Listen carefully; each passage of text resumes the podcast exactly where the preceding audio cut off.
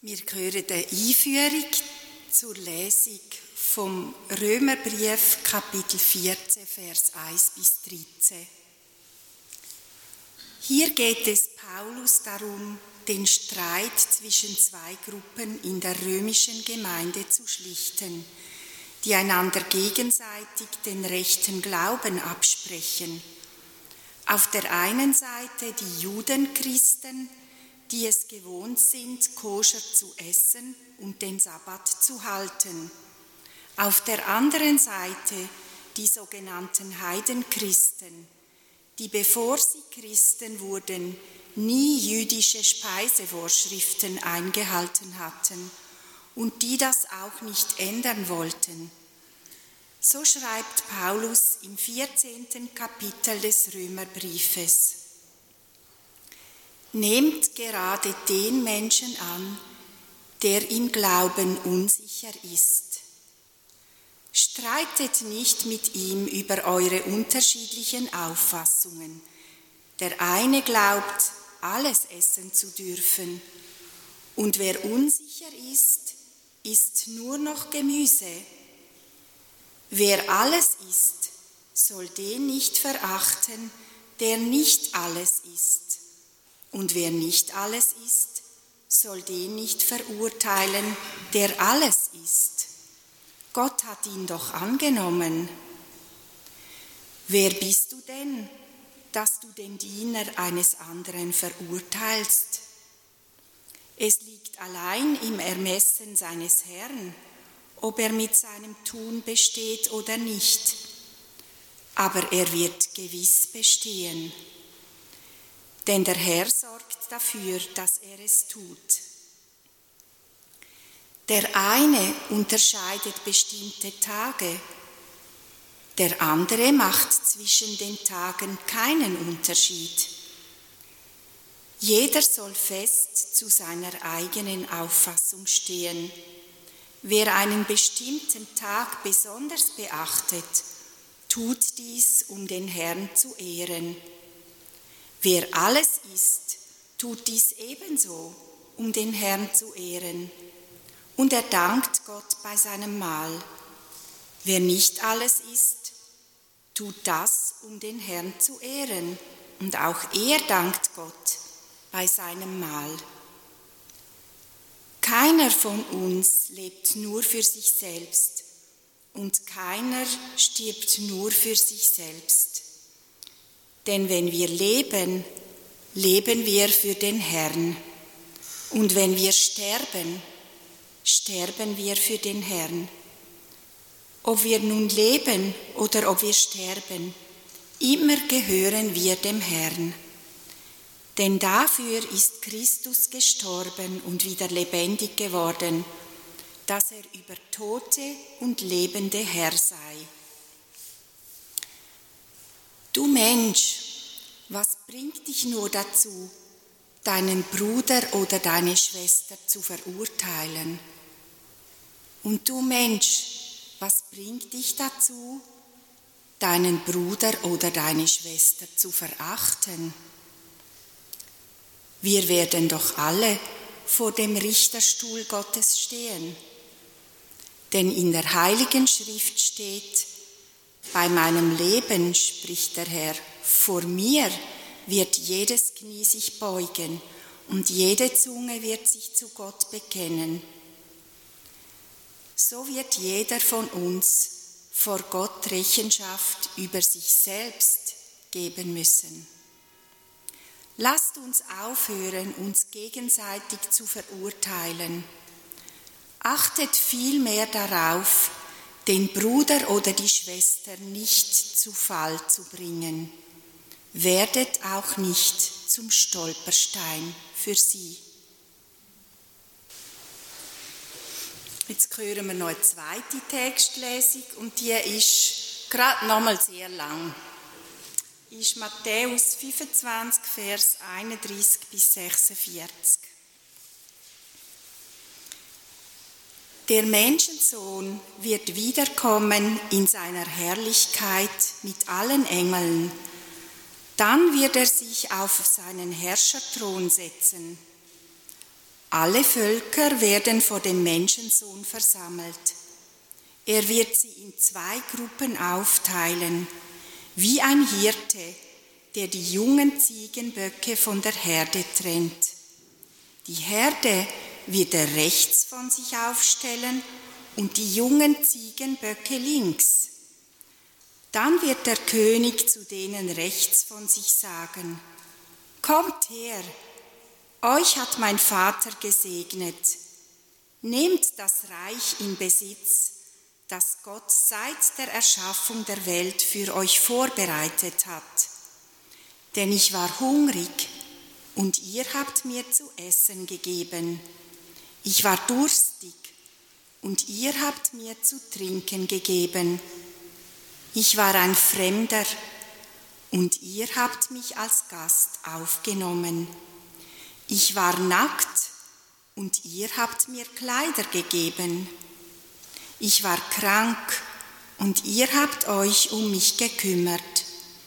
Ich war im Gefängnis und ihr habt mich besucht. Dann werden die Gerechten fragen, Herr, wann haben wir dich hungrig gesehen und haben dir zu essen gegeben? Oder durstig und haben dir zu trinken gegeben? Wann warst du ein Fremder und wir haben dich als Gast aufgenommen? Wann warst du nackt und wir haben dir Kleider gegeben? Wann warst du krank oder im Gefängnis und wir haben dich besucht? Und der König wird ihnen antworten, Amen, das sage ich euch. Was ihr für einen meinen, meiner Brüder oder eine, einer, eine meiner Schwestern getan habt, und wenn sie noch so unbedeutend sind, das habt ihr für mich getan. Dann wird er zu denen links von sich sagen, Geht weg von mir, Gott hat euch verflucht. Ihr gehört in das ewige Feuer, das für den Teufel und seine Engel vorbereitet ist. Denn ich war hungrig und ihr habt mir nichts zu essen gegeben. Ich war durstig und ihr habt mir nichts zu trinken gegeben. Ich war ein Fremder und ihr habt mich nicht als Gast aufgenommen. Ich war nackt und ihr habt mir keine Kleider gegeben. Ich war krank und im Gefängnis und ihr habt euch nicht um mich gekümmert. Dann werden auch sie antworten, Herr, Wann haben wir dich hungrig oder durstig gesehen? Oder als Fremden oder nackt oder krank oder im Gefängnis? Wann haben wir nicht für dich gesorgt? Da wird er ihnen antworten.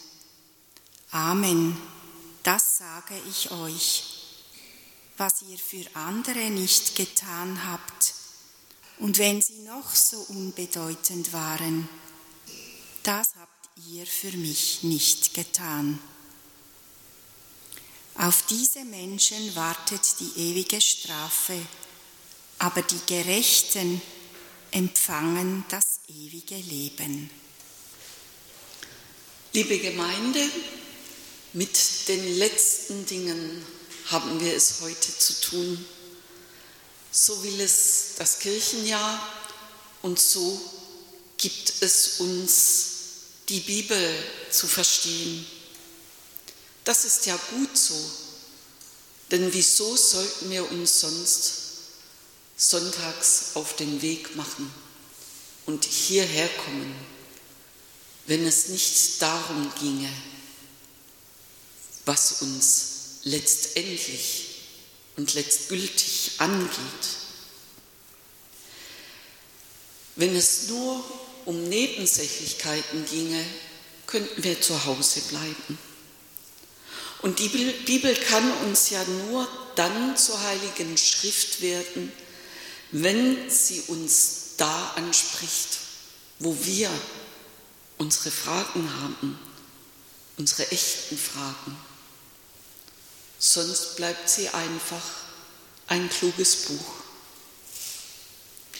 Das, was uns unbedingt angeht, so hat Paul Tillich einmal Religion definiert. Und in dem großen, großen Matthäus-Text kommt das zum Anklingen.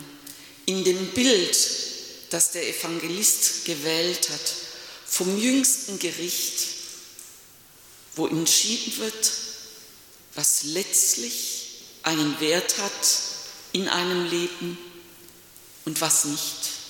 Eine Art Generalbilanz. Das Bild zeigt uns Jesus auf dem Thron der Herrlichkeit und der das Gute vom Bösen zu trennen vermag. Das, was uns immer so schwer fällt. Wir kennen das Bild von vielen Kirchen und Kathedralen über dem Eingang in Stein gemeißelt und da sieht es meist sehr mittelalterlich aus. Doch es spricht nicht nur zu mittelalterlichen Menschen, sondern auch zu uns modernen Protestanten, die wir nicht mehr ans Fegefeuer glauben und auch nicht daran, dass der Teufel schwarz aussieht und eine Gabel in der Hand hat. Diese Bilder sprechen trotzdem zu uns, denn sie sagen uns, es ist nicht egal, ob ich Gutes getan habe oder Böses. Es ist nicht egal, wie ich in meinem Leben mich verhalten habe, wenn ich vor meinem himmlischen Herrn und Heiland trete, auch wenn das immer mit leeren Händen sein wird, denn was kann man schon bringen aus seinem eigenen Leben angesichts der Ewigkeit? Doch vor ihm gilt, es zählt, was jeder und jede von uns tut und es zählt, was jeder und jede von uns unterlässt. Es ist in Jesu Augen nicht egal, was ich getan und was ich unterlassen habe. Wir dagegen denken meistens angesichts der Schwierigkeiten, die wir in dieser Welt haben und noch mehr angesichts der großen Weltgeschichte und des großen Weltalls, dass es doch relativ egal ist, was ein Einzelner tut. Ein bisschen mehr, ein bisschen weniger.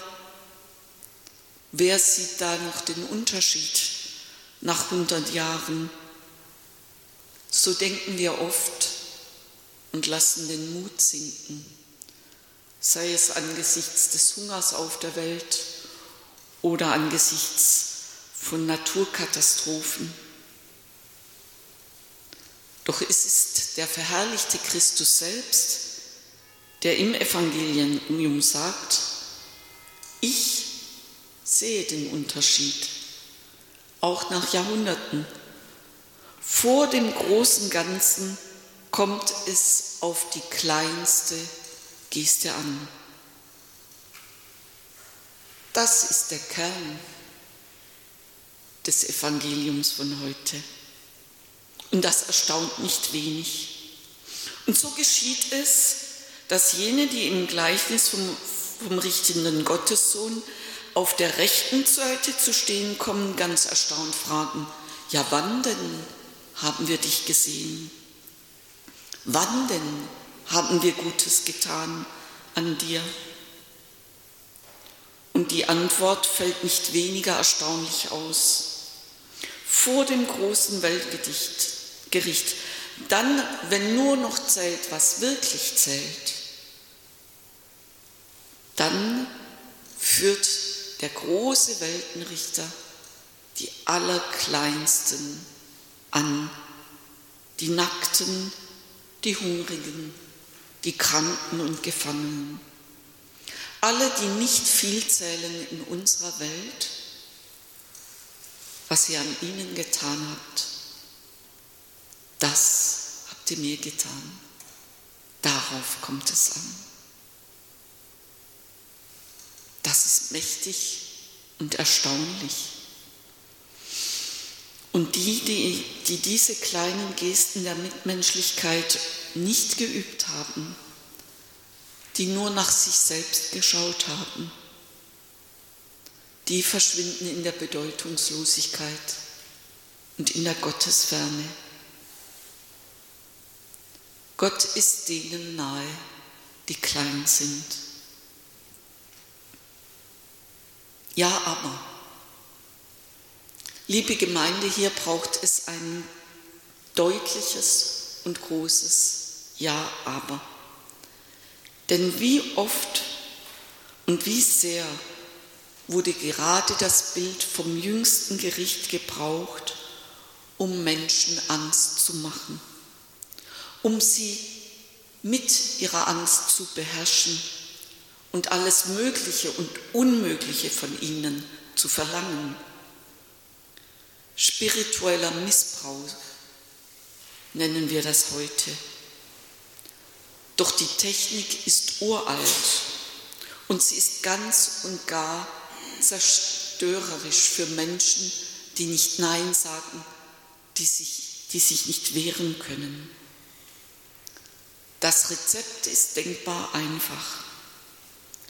Man setzt sich selbst auf den Richterstuhl und verkauft das eigene Begehren für das des wiederkehrenden Christus in seiner Herrlichkeit. Doch gerade das ist es, was der biblische Christus ablehnt. Er möchte nicht, dass wir über die anderen die Macht ergreifen, auch nicht anhand von Bibeltexten. Er möchte, dass wir den Kleinsten dienen. Vergessen wir das nie. Und von daher braucht es heute, auch wenn das zwei lange Bibelleseabschnitte gegeben hat, auch daher braucht es heute unbedingt noch jenen anderen Bibeltext für uns, den wo Paulus an die Römer schreibt. Lasst uns aufhören, uns gegenseitig zu verurteilen. Achtet vielmehr darauf, den Bruder oder die Schwester nicht zu Fall zu bringen. Werdet auch nicht zum Stolperstein für sie. Das schreibt Paulus an Leute, die er noch nie gesehen hat, denn in Rom war er noch nie. Er schreibt also nicht auf bestimmte Personen zu, sondern ganz allgemein. Aber er hat gehört, wie es bei den römischen Christen zugeht und er weiß ganz genau, wie Konflikte in Gemeinschaften entstehen und wie sie das Leben von vielen vergiften. Da will einer den anderen belehren, eine die andere zurechtweisen und natürlich in Jesu Namen sagen, was richtig und was falsch ist. Es ist so schnell geschehen, dass wir uns selbst zum Richter über andere setzen. Gerade dann, wenn wir für uns verstanden haben, worum es geht im christlichen Glauben. Wenn wir darunter leiden, dass es andere nicht so sehen wie wir, wenn sie nicht begreifen, dass hier doch eigentlich die Antwort darauf ist, worauf es wirklich ankommt im Leben und wie gut unser Glaube ist für diese Welt.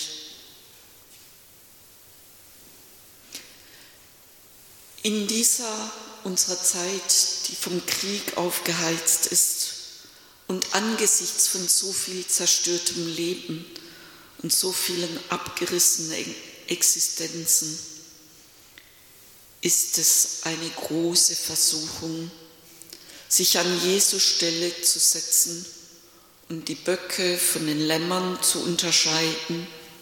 Es ist eine große Versuchung, die Täter und die Rollen und die Opfer in jeweils ihre Rollen festzulegen und sich selbst als die wahre Richtschnur zu nehmen. Bibelstellen haben wir auch dafür zur Hand. Darum ist die eine Bibelstelle heute so wichtig, die uns gegeben ist und wo Paulus an die Römer schreibt, du Mensch, was bringt dich nur dazu, deinen Bruder oder deine Schwester zu verurteilen? Und du Mensch, was bringt dich dazu, ihn oder sie zu verachten? Wir werden doch alle vor dem Richterstuhl Gottes stehen. Es ist ein harter, ein feierlicher und ein strenger Ton, den Paulus anschlägt. Doch es ist richtig so, liebe Gemeinde, denn hier ist nichts egal.